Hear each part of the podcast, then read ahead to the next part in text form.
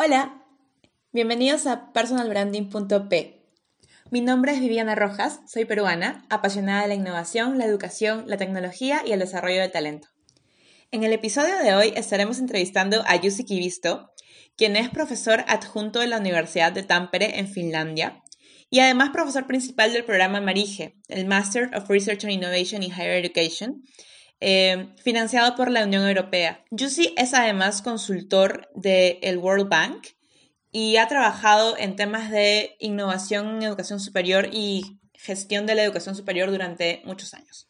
Con Jussi hoy estaremos conversando acerca de algunos tips eh, y do's and don'ts que deberían seguir los estudiantes que quieren ganar las becas de Erasmus Plus, ya que él es parte de la comisión de selección de becarios.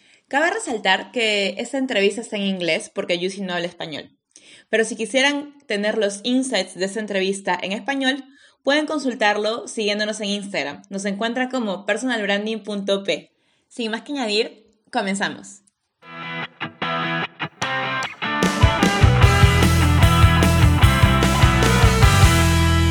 Okay, today uh, I'm here with with Juicy. Juicy is part of the selection committee of of the MARIHE program of the Masters of Research, and Innovation in Higher Education. He's also my teacher. Uh, hope he gives me a good grade. and today we're going to speak a bit about uh, how is the selection process for an Erasmus Mundus scholarship and some do's and don'ts for applicants and some recommendations also for for potential applicants if you go, if you want to come to Europe to study a fully funded master's degree or doctorate degree as well. Yes, right? Yes. Okay. So thanks, Joseph, for being with us. Um, so, well, tell me a bit about your experience. How is like the selection process of an Erasmus Mundus scholarship? Yeah. Uh, first of all, we are happy to receive every year a very good number of good applicants. And, for instance, this year um, I, am really sad that we cannot offer more than 20 something scholarships to students. So this is always the case that we have more talented people who would like to join our program, who we cannot, who we can actually admit. Uh, but in in terms of the technicalities of the process, so um, we start with the Excel file, uh, which is composed by our coordinator Danube University Krems, which assigns each applicant, each eligible applicant who has submitted all the required documents, to independent reviewers. And usually, depending on how many students we apply, who are, how many students have applied, and how many reviewers we have, we have like 10 to 20 students to evaluate mm-hmm. per person and we do this double uh, we do this blind in a way that we don't know how the other evaluator is is, is evaluating the students mm-hmm. we end up seeing the scores mm-hmm. together then and we can see um, how well these match or don't match together but coming to the uh, criteria what we use so we have the uh, academic excellence, motiv- motivation, and, and, justification, and then personal skills, mm-hmm. which are, are broken down in a certain uh, lower level criteria uh, and different dimensions. And, and from our perspective, this criteria gives you a pretty good overview of the student's capability of studying the program. Do you value like academic excellence a lot? Academic excellence is one of the main criteria, and then you and you you look at the previous study records. So mm-hmm. transcript of record is very important. Mm-hmm. Um, it doesn't matter so much in which field you have been. So mm-hmm. we have we get from all fields applicants, like from technology to linguistics, history, yes. but also social sciences, which are closer to us. So we don't give any extra points for those students who are uh, who have studied social sciences or something which is close to the program orientation. But we look at the, the, the study success. Mm-hmm. And especially if there's a thesis element in the in the degree, that's important. So the you thesis. can thesis element. Okay. So because in not all the degrees you it, it's required, required, to write a yes. thesis. So, but especially when it comes to social sciences, and, and, and you can see from the thesis grade, at least compared to the other grades from the courses. I mean, whether the whether the student is uh, or the applicant is, is capable of, of writing scholarly text, uh, which is uh, in our case a pretty important criteria because many of the assignments still are in written. We try to renew this Yeah. a little bit, and, and Unfortunately. yeah, unfortunately, yeah, we we try to keep up the demands of the time, so to speak. So, for instance, in this year, in some of the courses, we have totally different kind of assignments than the previous years. But nevertheless, you are not able to uh, cope with the program requirements unless you can write analytical text. Oh, yeah, exactly. Yeah, but you can develop throughout the program, so that's not a not a big issue. But also the, the like the personal skills part. So uh, those students who are already familiar with the field, so you can really see that they already know something about the field and they can actually explain their interest towards the program, um, uh, often quite well. So they are knowing what to expect. They know what to expect from the program, and, and they can also uh, put it in words. What are their expectations of the of the program, and, and also what they what they think that it will how how it will help them to develop their skills. But this is not. Or I, I must underline this that this is not a requirement. So of mm-hmm. course we have people who are not in the field. Mm-hmm. We have a different kind of combination of, of of talents, and that's what we want to have. But usually those people who are, like I mentioned, you already in the field, can put in words very nicely what they expect having from the program. And then the motivation and justification. So um, this comes pretty close what I just said about the career perspective, career perspective. That those who already have some kind of view um, about what the program would offer them can easily, or let's say more easily, explain the possible benefits and the, the deep reasons, so to speak, behind the um, uh, behind the will, willingness to apply for the program. For quite many students, it seems to be uh, important that they want to uh, learn from the program how to modernize higher education and then transfer this knowledge in throughout through their own work into their national context. So this is, if you look at the most standard motivational line you can find uh, from the applications, it is usually this. Yeah, that's what I wrote as well. yes, and that's totally understandable, and, and we Yeah. appreciate that. And this is uh, truly the, the one of the main main reasons the program exists. Uh-huh. Uh, I can't blame students who stay in Europe and in these countries where they have studied, or in some other European Union country after the program. But uh, from that perspective, I usually think that okay, uh, maybe this part of your original intention is not then like fulf- you you don't fulfill that. But of course, I understand personal circumstances. If you offered a good job from some European country, you possibly prefer that. But of course, I need to remind myself too that uh, that doesn't make um, that that's not like the final decision of the person. So he can or she can return to uh, to the place of, of, of where, where he or she is from uh, later at the later stage. And, and actually, this uh, employment experience is what are they gaining after the studies is, is, is very important as well. Yeah, actually, that's a good point because uh, at least I'm gonna speak for my case. Uh, I my intention is to go back to Peru, but not immediately after the program Okay. because I think that at least in my country, the field of innovation in higher education is really in diapers. Yeah. So I think I would gain more if I stay here and work in international projects, see how is the the area here, and learn from what I like from Mm-hmm. Learn from how advanced is the area here, so I can take this learning and this uh, all this experience back to Peru Exactly, in some yeah. in some some years when I have more grounded experience on the field and more context as well. Yeah, Because, yeah. exactly. Yeah. So this is this is uh, in a nutshell the three uh, big criteria what we are looking for in the applications, and um, based on our experience of selecting already now uh, seven cohorts of students, 20, 20 each, right? uh, 20, 20 minimum twenty each. okay, Yeah. really.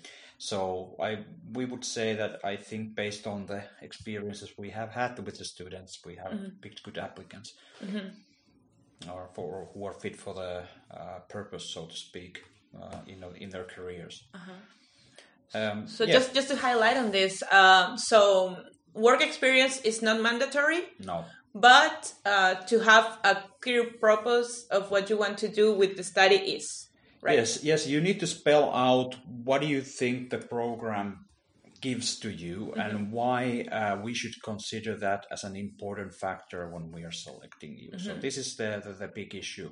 And uh, I want to highlight that the employment experience is is is is something um, which is which can be substituted even though we are not requiring it by by voluntary work.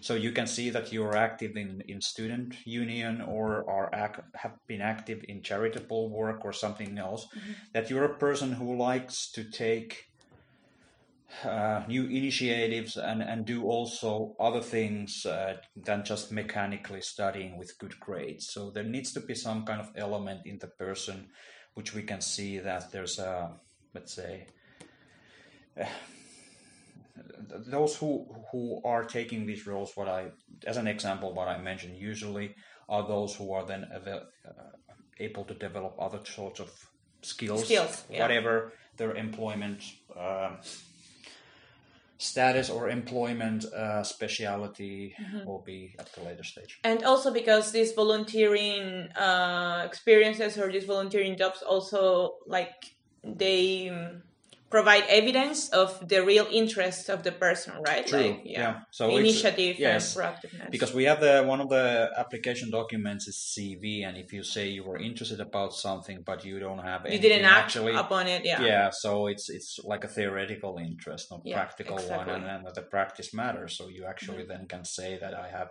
I have this and this interest, and and, and to support this argument, to support this, I can show you that I have been doing this or that for a certain period of time. Exactly. But the letter of uh, the letter of motivation. So this is a kind of industry. If I go back a little bit about the selection process, so they're very important too. But uh, you can easily The distinguish. Yeah, I mean, yeah, I mean, highlighting the character and the experience, Uh-huh. and then and the, the quality, overall quality of the applicant. I mean, uh, you can easily see these kind of template letters. You you it's just written. That's the dance. We will, we will get there. We will Yeah, get there. yes. Uh, yeah, uh, but usually those uh, letters of recommendation where you can get some kind of insights about the personality of the person, give concrete examples about uh, um, how the student has contributed in previous classes, about uh, promoting the learning of other students, or organize some events or something like that. These are always really nice to see, and of course. You need to check that this is corresponding the CV markings that they- Exactly, the reality, not just something that there's a template where there's a sections of things and then the, review, uh, the your referee is, is like filling this. But i think the, the uh, you can easily not easily but relatively easily to see which letters are really genuine and, and which red letters are really good and the person who is doing the doing the recommendation is actually knowing the person quite well and and, and genu- genuinely uh, offering the full support. Mm-hmm. So this is very important. Mm-hmm. But of course, I mean, it's not always the problem or or um, I mean, if you're applying for the program and, and you don't know necessarily a good referee for you, or if the referee is offering you a letter, I mean, doing a template style, Yeah. so that's kind of the thing you cannot influence on too much. So mm-hmm. that's a sad thing. But of course, I mean, since we get so so many good applicants, we of course prefer those which are the most credible, mm-hmm. which we can see the most credible letters of recommendation. Mm-hmm. So letters of recommendation are also really important Yes, on the application are. process. Yes, they are. And who should be your referee? The one who knows you. Okay, so it doesn't best. matter. But okay, not your mom. Like Not your mom, but yes, of course. I mean, it, there's a there's a conflict of interest, of course, Uh-huh. if your father, mom, or, or boyfriend, girlfriend, or what kind of friend is giving Uh-huh. you a, a letter. So it needs to be a formal position, of course, somehow. Um, and and and but the, the, the, nevertheless, the important thing is that he or she actually knows you, if that's only possible. And and for doing this, you can. It's it's just uh, there's two different styles, or even more different styles, how you can ask a letter of recommendation. One is to send an email and ask for a letter of uh, recommendation. The other thing is to visit the person who is going to write it. Tell tell a little bit of what what are why you are applying for the program. Why would you consider be a good applicant? So you can help also the referee to do his or her- job better. Mm-hmm. So it's very easy to send an email and ask for a letter, but then again, if you want to have it a- in a, done in a good way, you need to contact the person and a little bit like giving in the input also mm-hmm. to that process. Exactly. And so, uh, what would make a good referee? A former boss, a former teacher, or a mentor, or a colleague? Or... Any of these, any of these are fine. So Okay. uh, we don't value, let's say, if you get a letter from dean or from the professor compared to a lecturer or then uh, uh, your colleague uh, to be a from the president. I've seen some like Yeah. some cases that Yeah. I had an Argentinian friend that the president of Argentina was the one who wrote his record. he got the scholarship, of course, but Yeah. I mean, does this really matter here? Like, yeah, well, I, I would say that it's a little bit even sus- suspicious if, if you get a, a letter from very high position and you don't Uh-huh. see that there's a very close connection between these persons. Okay. So I would say that it's like an invite. I mean, some you know or you know someone who knows this person Uh-huh. who is doing you a favor by writing you something which is favorable to you. Okay. But if I get a letter from the university president and I can see that the person hasn't been working with the president, for instance, but I mean, or if the president cannot explain how he knows the person Mm-hmm. in a credible way, I would say it's Yeah. it's it's making the Yeah, it's case even. yeah, yeah. conflict of interest. Yes, exactly. Exactly. So, Yeah. uh, so the, the status is not important. I mean, the Hierarchical status, but status, but yes. but the, the, the really that the person knows. the content. Yeah. Yeah. The the link Yes. and the really Yes. okay the, the knowledge that the people have Yeah. about the person. That's good. That's good. And what about English? English is very important. So uh, we have The program's in English. Yes, because the program is in English. So it's obvious that if you don't understand or can cannot communicate English, uh, I would say very well. Uh, it's very difficult for you to get the most of it of our program, and also it's very difficult for you then to uh, complete the assignments of the program. So your English doesn't need to be perfect, but it needs to be good enough. And for this purpose, Mm-hmm. For we- academical purposes. for as well. academical Yeah. purposes as well. So um, for this reason, we have the in- official English test, which can be TOEFL or then IELTS or, or some, Mm-hmm. something else, which there's a minimum score we require. So that's the formal testing part. But on the top of that, of course, we check the essay, which is part of the application documents, how that's written, uh, letter of motivation, how that's written, and now we Mm-hmm. have the new element video, so we can see at least how how the person is, is speaking English Yeah. even though he or she can read something Uh-huh. uh, behind the camera. uh, that's some, but uh, yeah, it's very important. And I, I, even though if you have a really good motivation for the program, but your English is not good enough, Yeah. I recommend not to apply for the program because it's it's basically. I mean, you can be very good, but if you can't understand or can't communicate what Yeah. you're doing, then it's useless a bit for the program. Yeah. But at the same time, we have to remember that people develop throughout the program. Yeah. So I have good uh, good memories of, of students who are very, uh, let's say, uh, uh, insecure, insecure, or wh- what's the word? I mean, they, they cannot. They they really are still a little bit afraid of speaking English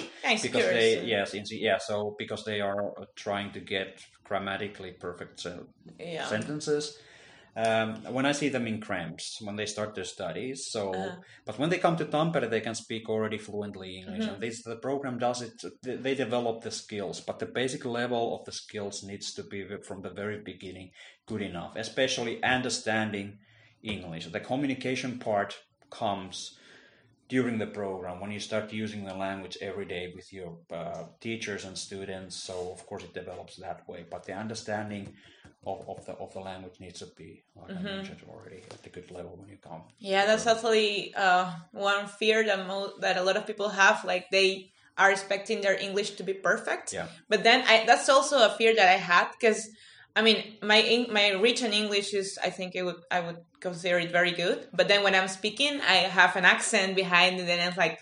Should I, you know, like practice more, or or sometimes when you speak, even in your own language, you make some mistakes. I mean, not to Of mention course, in in another language, it's normal. So it's completely It's normal. normal, and I, I I like the different accents. So uh, Yeah, I know.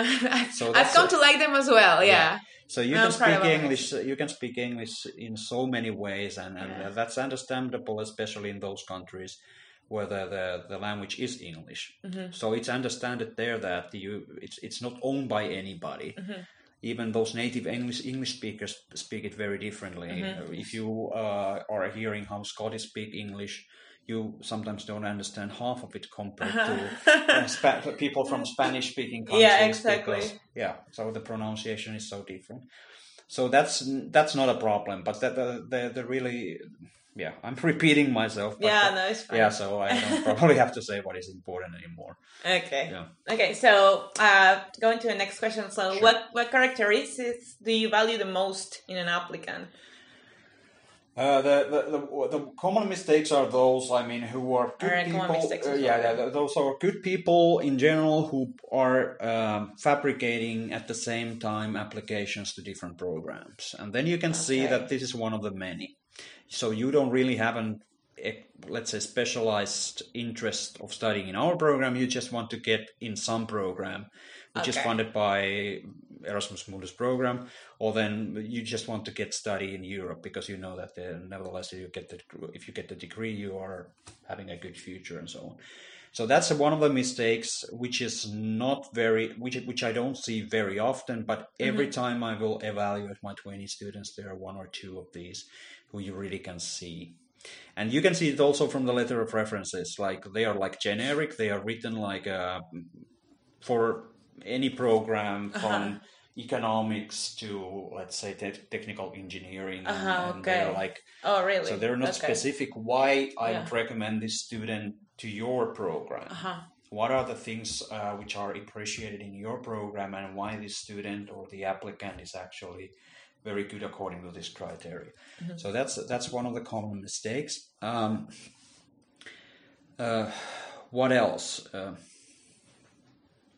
The- so the templates. yeah, the, the templates yeah. are a mistake from my part. So everything which makes you like makes your application to be like produced instead of written. Uh-huh. so Okay, it's yeah. it's something which is not a good thing for you. So the templates definitely are something which can be helpful in drafting something, but you Mm-hmm. you shouldn't follow the template very very like tightly, but it can help you to start start writing the essay or start writing your letter of motivation or then the, for the reviewer it can help to start writing the, the letter but nevertheless you can easily uh, distinguish the if it's a more or less a superficial or not.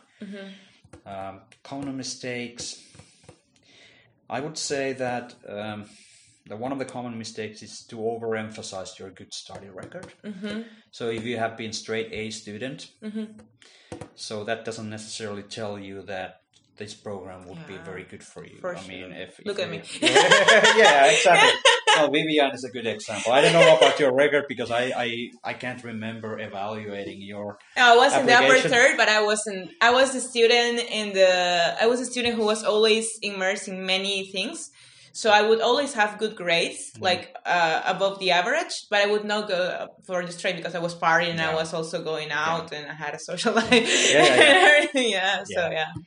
And I, then would, that's I wouldn't, I wouldn't, I wouldn't say that it, this is, and I've been successful academically anyway, so I wouldn't recommend to go for the straight. Yeah, if yeah. you can, yeah, but yeah, yeah.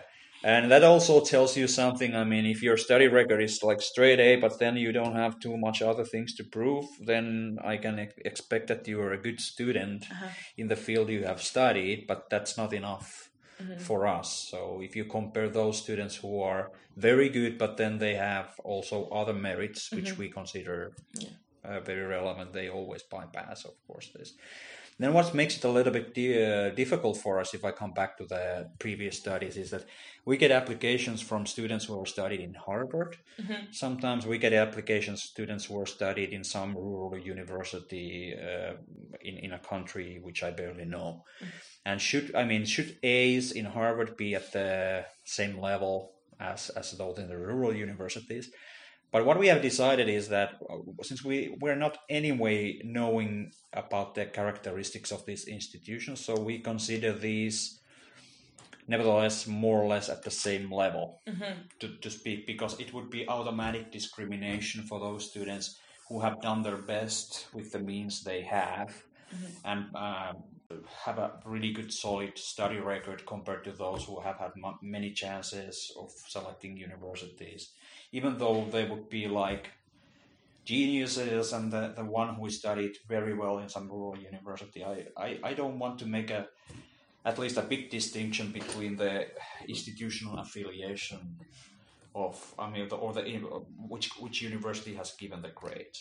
So don't over rely on your alma mater. That would be one of the uh, mm-hmm. mistakes. I have a degree from yeah, Oxford, because Cambridge, I come or, from an Ivy League university. Yeah, so mean, I can get in. Okay. So no, you can't because yeah. basically we also look many other other other matters, and, and it's a, it's a, in the spirit of the program that we got try to get people from all over the world, and then like they write in their let's of motivation, in a way take their talent right after the program or sometime after the mm-hmm. program back to their own country, mm-hmm. and this is more important than being excellent in one of the countries where we get more, many applications anyway. Mm-hmm uh, we have noticed, like I speak for this cohort, that there are not many people that are from the EU. Actually, like uh, most yeah. of us are coming from outside. Is yeah. that a is that a criteria, or is that that was just because we have a certain number of scholarships we are able to grant for students outside EU and inside EU, and mm-hmm. partly mm-hmm. this is related to that. Mm-hmm. So students who are coming outside EU are preferred mm-hmm. uh, based on the co- Commission's uh, agenda, mm-hmm. who's funding the program. Mm-hmm. In the beginning, this was Mundus in Erasmus World, which mm-hmm. means that it, it was originally from the world, yeah, yeah, not from the Europe. Uh-huh. But then pr- pretty quickly, it was realized that this is a good thing that we actually mix European and yeah. non-European students for many reasons. And now this is the the still the thing. But we get also lower number of applications from Europe, so maybe there's a I don't know a little more a little bit more competition mm-hmm. in, in Europe. So if European students are seeing other alternatives than, than our program or mm-hmm. Erasmus Mundus programs. Mm-hmm. Offerings and then they're selecting that, so mm-hmm. that's one of the explanations. Oh, okay. Yeah. Well, going back to the mistakes, um, have you ever encountered like uh, a letter or documents that are like that are super focused on the student itself and not on what they want to uh, give for the program or take from the program and then give back. Mm-hmm. like super egotistical letters. I, I guess this is this could be some yeah, like uh, yeah it would be a handicap well. definitely if it's about me me me me and me. Yeah. Nothing about else. So you can easily see that this is probably a person in the program doesn't benefit as much as those who are able to also to share what they have. Uh-huh. Uh, but this is not something I would say I, I've seen many times. Okay. And I don't have a character. I, I can't even say that if I would need to uh, pinpoint some application that this would be would have been a problem. I, uh-huh. I would say that it's at least it, it's not a, such a problem that it would have been affected my grading. Mm-hmm but yes, of course, if I would get an application which is uh, totally egoistic, yeah. you can see that's a narcissistic personality. And even though we are not uh, creating personalities, mm-hmm. we can then still take this some some way into account when we are uh, judging the application mm-hmm. quality as a whole. Um, I forgot to ask you about international experience. Do you mm-hmm. value that as well in an application? Like if you have been to, I don't know, no, congresses uh, or no, like... because um, it's of course a good thing you uh-huh. always you don't never i mean make your situation uh, worse if you have studied internationally. But we still have many students who leave their country first time for coming to the program. Yeah and this is also a little bit about the equality opportunities, opportunities yes. and equity that if we would start to judge those people who have been traveled being abroad already once we would give those who already have mm-hmm. And this is something that the program cannot make this kind of criteria either explicitly or implicitly. Mm-hmm. That those who are trying to get uh, a chance from some other, I mean, in our program, uh, would somehow be, uh you know, put, would be put to a position where they have uh, lower possibilities of getting in because they couldn't afford to go anywhere, uh-huh. couldn't have yeah. a chance. Yeah, or, shouldn't be a shouldn't criteria. Be, yeah, so it definitely it's not a criteria. I would okay. say, even vice versa, but it's it's not a, a implicit or explicit criteria. So, but I personally prefer those to who are who haven't been abroad to mm-hmm. to to but that's your criteria. Maybe uh, like yeah, and we have differences, and this is something uh, one of the, one of the when we come to the whole the selection process is done. So Uh-huh. we have when we look at the overall grading of the applicants, we have like exact matches. So we give the exactly the same score. Okay. But then we have quite many cases actually where you have you can really see that the grading criteria is quite subjective because you can end up giving uh, very different kind of scores. And what the program has been doing is that when you see really big differences between the application uh, between the crowd between the, the the review scores of two uh, two reviewers, then we need to look those cases a little bit more detail. But it needs to be really a big gap. So of course there's always differences, but only those big big gaps we, we need to look at again. If there's a, some mistake or if the reviewer has missed something or or something like that, in order to find a judgment which is judgments which are more close to each other. Okay. And this is something that may seem obvious, but some people um, take it for granted and don't put enough attention, like um, grammar, like grammar, style of writing. Uh, These things do you value in, a, in an application, like, or you can have some mistakes in grammar, or? Yes, you can have some mistakes, but if, I mean, if the text is clearly something you don't understand quite well, and if you can see that there are repeated errors, um, which which are actually then making the whole text uh, in a way uh, less understandable as a Confusing, whole. Yeah, yeah. so yeah, yeah, you can see that this person clearly doesn't and understand English good enough. Okay. No, no matter what is the score in the in the test for wha- whatever reason. On the other hand, perfect English doesn't verify anything because you can always check the language with some expert Yeah, and put 100% perfect English there. uh-huh. So it's not we, we we never know. I mean, did they write it by themselves, or did they have somebody to Mm-hmm. Help, or did they send the text to let's say a Scribendi, which is a service which uh, clears your language, right.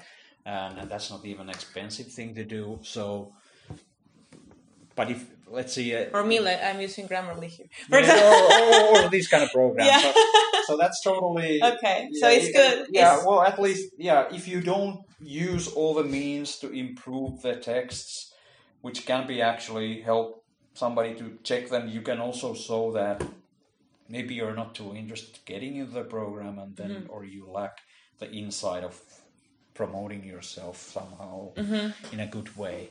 Which is totally accept- acceptable. So it's not forbidden in any of the instructions that you cannot check the language of your application with somebody else. It's the same thing with the thesis when you're writing them in the university. So of course they can be checked by somebody else. So the, the of course the, the, the ideas and, and the content of the letter matters. that matters the most. Yeah. Um, Yeah, okay. but we know Uh, of course that there are professional writers for motivational letters Yes. and there are professional writers of essays. So Yeah. we don't even know whether all of the documents are produced by by the person. But the person himself. Okay. Yeah. Yeah. So that's of course a handicap we cannot avoid. yeah. But then again, I mean, you shoot yourself in the leg in, in uh, quite literally if you are uh, outsourcing these things and then you get into the program and there you go. I mean, Yeah. then you're gonna have problems yeah, inside. yeah, yes, because non-graduation from the program is not a good thing for your career. Either. Oh, of course Yeah, not. yeah, no, of course not. And what about people that drop out? We have had these dropouts in almost every cohort, one or two. Or Uh-huh. We have something. one in this yeah, one, we like- have already a one. Yeah. And these are always very unfortunate situations but uh, we don't have a common denominator for the dropout sometimes it's personal reasons for whatever kind i mean it can be a psychological things that you're just not coping with the life in europe or then it Can can, be be, difficult. can, can be difficult yes Yeah. and can be also something that something happens back home and you're required to go there even Mm. if you don't want to go there or then you get another opportunity somewhere which is more which you consider more important than than the one which is being offered to you. So based on our experience there is no one reason for dropouts. Uh, and of course there one one of the possibilities is that you actually then realize that you cannot cope with the program Yeah. requirements but i don't think any of the dropouts would have been at least only based on this Mm. this but there's always can be multiple other reasons which then push the student to to drop out from the program. So it's unfortunate because it's you. If you do this, you take took a place from somebody else. Yes. Uh, but the good thing is this new Erasmus Mundus concept is that we can save those uh, Resources, months, yeah. resources for the next cohort, Mm-hmm. which are not utilized by. But of course, you took like let's say that the person who studied with you in in in uh, Krems and dropped out, so she took the or he took I can't remember who. Oh, it's a she, Yeah, yeah, but nevertheless, already the six month scholarship. Yeah, so something that's like, like that. gone. We Yeah, never get that Of back course, that's lost. but we get all the all the remaining ones. Yeah. So if you're gonna drop out, you better Do do, it it, soon. because then it's helpful. Yeah. The most uh, bizarre and I would say sad things are those when you have only the master thesis left. I, We have had You've had that like yes, that, okay. Yes. Uh, but then we have uh, those uh, good stories too that they come back after a couple of years and then finish it. you can do that. Yes. Oh. Of course, I mean, you have to apply for the study right, for instance, in our university, so it expires, but if there's a good reason to give it back, then it's possible. Uh, but this is very, very crucial part and the most difficult part of the program, writing the master thesis in five months. So, Uh-huh. That's crazy. Yeah. but that's why we started a bit earlier already, yeah. and, and, and, and this is really the expectation that you can spread out a little bit the workload throughout the, Mm-hmm. Uh, two different semesters. So for, for some students, they are not able to do, deliver that. Okay, and that's the And reason. no matter what you do with them, I mean, and, and we have now a special arrangement here in Tampere for for the last semester. So we keep very we now uh, look, monitor the situation more closely than in previous years Mm-hmm. because in some some reasons in our end at our end we have had more dropouts in than in other partners. Really, in part in Tampere. But that's also related to the fact that we have had more students here. Mm. But so if you look at the like the proportion of students, Yeah, now- dropouts, I don't know. Yeah. But nevertheless, we need to do the we need to do better work keeping the the students. Let's say, let let's put it like this: within a short leash, and not that doesn't mean that we would like whip them to progress, but it's more that who needs support more than others. And the worst thing you can do is just to give your comments and leave the student, and then you don't even ask when are you coming back, when are you coming to present your progress, and so on. So this is something that we understood that basically this requires closer monitoring and especially support. So that's what we need to give to the students. We are not going to write the master thesis for them, but we are offering every possible advice we can do for the student uh, to progress and Okay, so graduate on that, that's also an important point because the master thesis is like the creepiest thing for every student Yeah. in the program. So it's good that you uh, that you assure that they're gonna receive the, the support needed and uh, also the supervision and Yeah. you know the Yeah. backup for them not to be lost. Yes. So it's good. Yes. Uh, well, just to uh, finish, uh, so what recommendations would you give to potential applicants of MARIHE or, or an Erasmus Mundus program?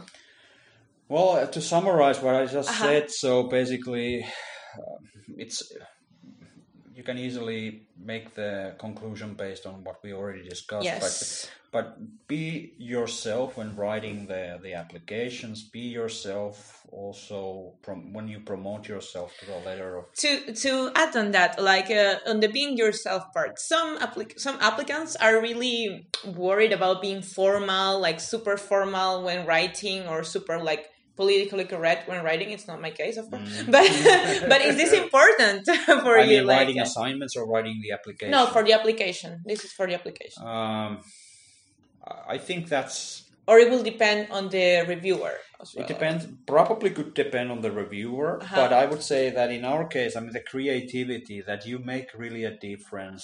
Not just like um, it's a very uh, thin line of succeeding and not succeeding. So if you try to do something else out of you, what you truly aren't, and be like super special person which you aren't, that's not a good either. But you have to be brave enough also to write something which draws the attention somehow. So Or- be honest is the best advice Okay, in that sense. yeah. What I can give.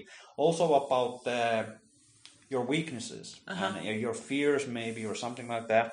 Because that gives us a better picture about seeing that you have thoroughly uh, considered, you have given a good consideration for this application, that you are acknowledging your possible weaknesses, not just that you can say that I cannot improve, this is my handicaps, and if you take me, so I come with these handicaps, but no, but because this is also important that many of the things which you consider your weaknesses can be improved Mm-hmm. during the program. Like uh, that's Realistic basic- ones. I mean, something like the English, Of- spoken English, for spoken instance, English, yes. or something that you are over perfectionist, Mm-hmm. because that's truly a handicap. So if I get there, still get some applications where people write that uh, I'm a perfectionist and consider that as a good thing because, well, but for me it says that you need to be good enough, but for if you are a perfectionist in everything, that will, in the at the end, pull you back. Yeah, in many of you won't make it on time Yeah. because you're going Yes, to exactly. be yeah. You're trying to make it better and better Uh-huh. and and especially these videos are nice uh, examples we only have now or i only have now the experience of having Have you reviewed them already? yes Okay. and you can really see very different kind of videos so some Uh-huh. some students really put time and energy for preparing these videos Uh-huh.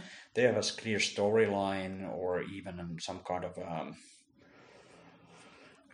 Script. script yes Uh-huh. uh, and and some are thus that they are reading their letter of motivation um, in a way that the letter is somewhere behind the camera and you can see the Yeah. eyeballs moving like that so i understand that this is of course a, not a nice situation if you have to make a promotional video out of Mm-hmm. yourself and you don't have any experience or knowledge how to do it but nevertheless i mean if you just check the internet i mean there's plenty of resources which can give you tips how to make it different than others Mm-hmm. so the good videos are not something that we are using as a selection criteria but they're supporting our intuition whether this Uh-huh. student could be a good or not so if they seem to be if they say that they are like creative and like new try to new things and they're familiar with technical devices or whatever and then they do really a standard type of video then there's a conflict Okay. uh, but then if you verify that as, as many of the students uh,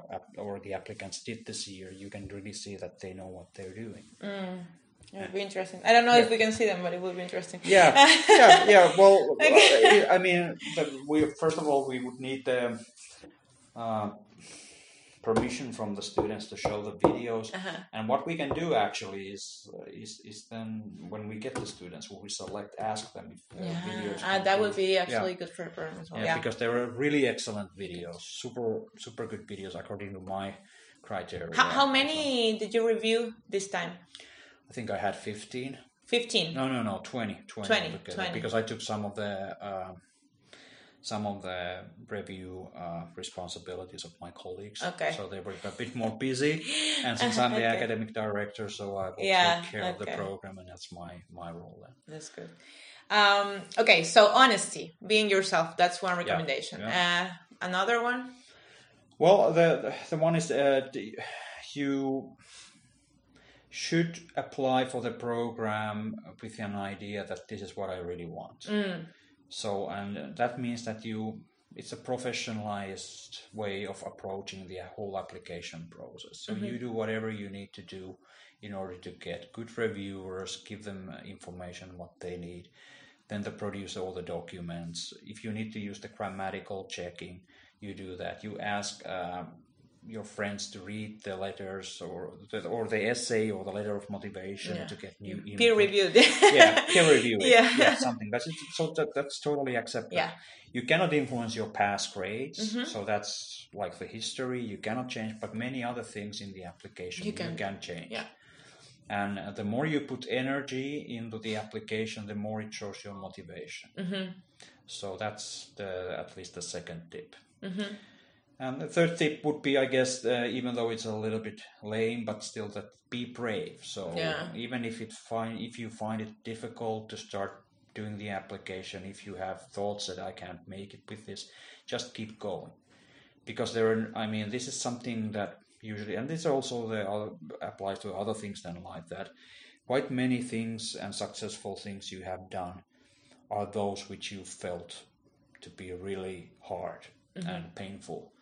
So you, I, I, for instance, in my own career, I don't remember any of the big things what I have done be the kind of things that oh this was so easy. I enjoyed doing it from the first minute to the last, and I knew right from the beginning how I would do it. I know I would succeed and these kind of things. So uh, keep going. That's because life is It's tough. it's tough and you Yeah. i mean the program will be tough however Uh-huh. talented you would be and you just keep going and and don't give up that's that's the thing because if you give up then there's no chance Mm. Yeah, we have some stories of people that have applied in previous years and didn't get selected, and they Right. have reapplied and reapplied until they got selected. So very good Yeah. so this is exactly the case so uh, even if you are not successful in the first round please do because it's not it's, application. it's not a cancel no, cancellatory, no, no, right? Like yeah you so you can apply as many times you want yeah, so this is not something that we have the second chances and then we get improved applicants Mm. yes, applications. So this is something also what you can develop. Uh-huh. Of course, time is running in your own personal uh-huh. life Yeah. and career. That Yeah. how many times you can try really. But this is if you try multiple programs, and MARIHE is one of the priorities. So don't give up as as long as there is still a chance for you to. Uh, uh, before before closing this, um, one thing that came to my mind is like, uh, what if you're a mom? Uh, if you're a mom, or if you have children, are you encouraged to play? I mean, we have some cases, and yes. like in our program, we have one case that that happened before, also. Yeah, we have had a number of students, not too many, but still Uh-huh. more than more than two students who have come with their kids or even with their families, Uh-huh. and that's strongly encouraged. Of course, there might be some uh, differences between the partners how well they can support the family, uh, but in here at least Uh-huh. Ah, in Finland is super, Finland, like a- we do everything to do that. So I'm you a Finland even- advocate already. yeah, yeah, good. it's great. So this is family friendly program, and and that shouldn't be a constraint. Mm-hmm. So uh, I'm, I'm admiring, even if you have a child. I mean, and you shouldn't hide it in the application either. I would say Mm-hmm. that this is something which, which I consider a very good uh, sign of your motivation if mm-hmm. you're if you want to take your family or your children with you when you mm-hmm. come. And, and study in different locations that shows that you're really determined to do these things. Mm-hmm. And we know that children get ill. We know that children sometimes need more attention. We know that people who are are single have more time for their their studies but that's not something which would be in any way a handicap for those who are having ch- children because Eh, children are the future Yeah. Actually, yeah. When we went to Helsinki, the like your motto is like "children are the future." Like that's that's very Yeah. interesting. And also, age is not important, right? In the program. Age is not important. So we have had um, students who are in mid-career students in that sense that they have been already working Uh-huh. in some organization already like 10 years and then study. Or if you are a fresh, just freshly graduate Yeah. from the bachelor's program, so that's uh, not a handicap either. So what we want is a good mix of different types Uh-huh. Yeah. of types of career. I- I'm this because there are some programs that are specifically for people under 30 or specifically for people who just, you know. We can uh, take people who are over 60 if they're good enough. Have you had any case of that? Like, No. Okay. they are not applying anymore because they have No, families. but we don't have age discrimination Yeah, of any okay. kind. That's good. Mm. That's good. Well, thank you very much, Jussi, for your time. Uh, just to remind, uh, to remind, like the ones who are listening to us, like we are going to have upcoming applications for Marihe program until when? And the next round, I mean, we have still the application round for self-paying students this spring. Uh huh. I can't remember the exact date, but we have this two-cycle approach. That first we have the applications uh, who are at the same time applying the scholarship from the European Commission, but then we have the another round of applications where we are also uh, taking uh, considering the applicants who are not applying the scholarship. We had a technical. Ill bill music ringing Yeah, here. So yeah. anyway, uh, but the next one uh, with the scholarships, I think it will start in September. uh-huh. With the scholarship start, I Next think Sep- September until December, yeah, if I so that's a very well. long period of time when the Yeah. application period is open. For obvious reasons, we've received most of the applications in end November beginning, right beginning of December, but nevertheless, so that's if you start now preparing, I mean, you have very good time for for making the next round. Mm-hmm. Good. And we are going to have cohorts until what year? now we, We are we are fully funded uh, with four cohorts, Uh-huh. which would mean that uh, this is now the second one, yeah, which is uh, coming to be yeah. So 22. yeah, it's, so it's twenty. We will have uh, enrollment twenty one And and, then 23. at least. 23. Uh, twenty two. Uh, 22. I was like, what's happening with Yeah, yeah, yeah. Okay. Uh, of course, it's a possibility if we Uh-huh. still apply the continuation that we get Uh-huh. another round Mhm. uh, from the European Commission, but that's at least. Secure. but at least what is secure, what is It's is to- until completely, 22. uh, yeah, Mm. confirmed that until 22, Yes. 2022, there will be MARIHE programs coming. Exactly. Okay, Yes. perfect. Well, thank you very much, Thank Jussi, for your time. And, uh, well, this is it. Uh, we'll keep in touch and we'll like I'll come back and uh, Sure. to ask you more things if something comes Yes. out to my mind. Yes. Okay, thank you very Thank much. Thank you.